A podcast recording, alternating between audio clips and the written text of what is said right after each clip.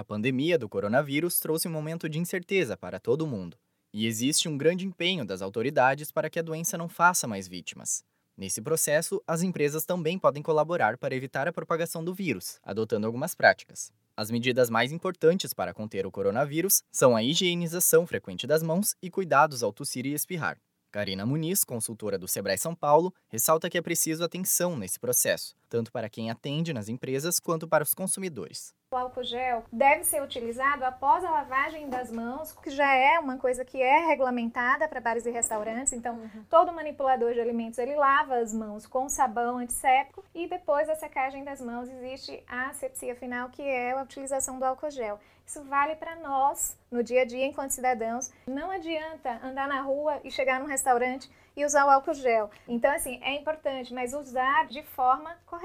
Além dos cuidados com a saúde, é preciso que os empresários também estejam atentos ao cenário que o país deve encarar nos próximos dias.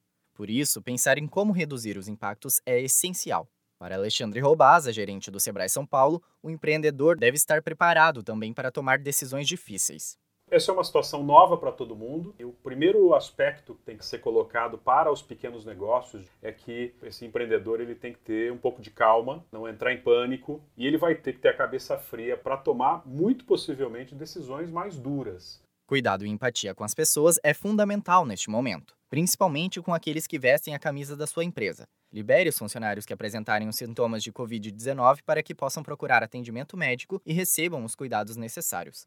Quem apresentar os sintomas e tiver histórico de viagem ou contato com algum caso suspeito ou confirmado deve ser enviado para casa imediatamente. Lembre-se, a saúde vem em primeiro lugar. Para garantir a segurança de todos e seguindo as orientações da Organização Mundial da Saúde, o Sebrae SP decidiu suspender os cursos presenciais, eventos e atendimentos nos escritórios regionais em todo o estado de São Paulo até o fim do mês. Mas os atendimentos online e por telefone continuam, para agendar, ligue 0800 570 0800. E todos os dias até o fim desta semana, a partir das 5 da tarde, você pode acompanhar as lives sobre como lidar com os impactos do coronavírus na gestão da sua empresa. Para conferir, acesse a página do Sebrae São Paulo no Facebook ou no YouTube.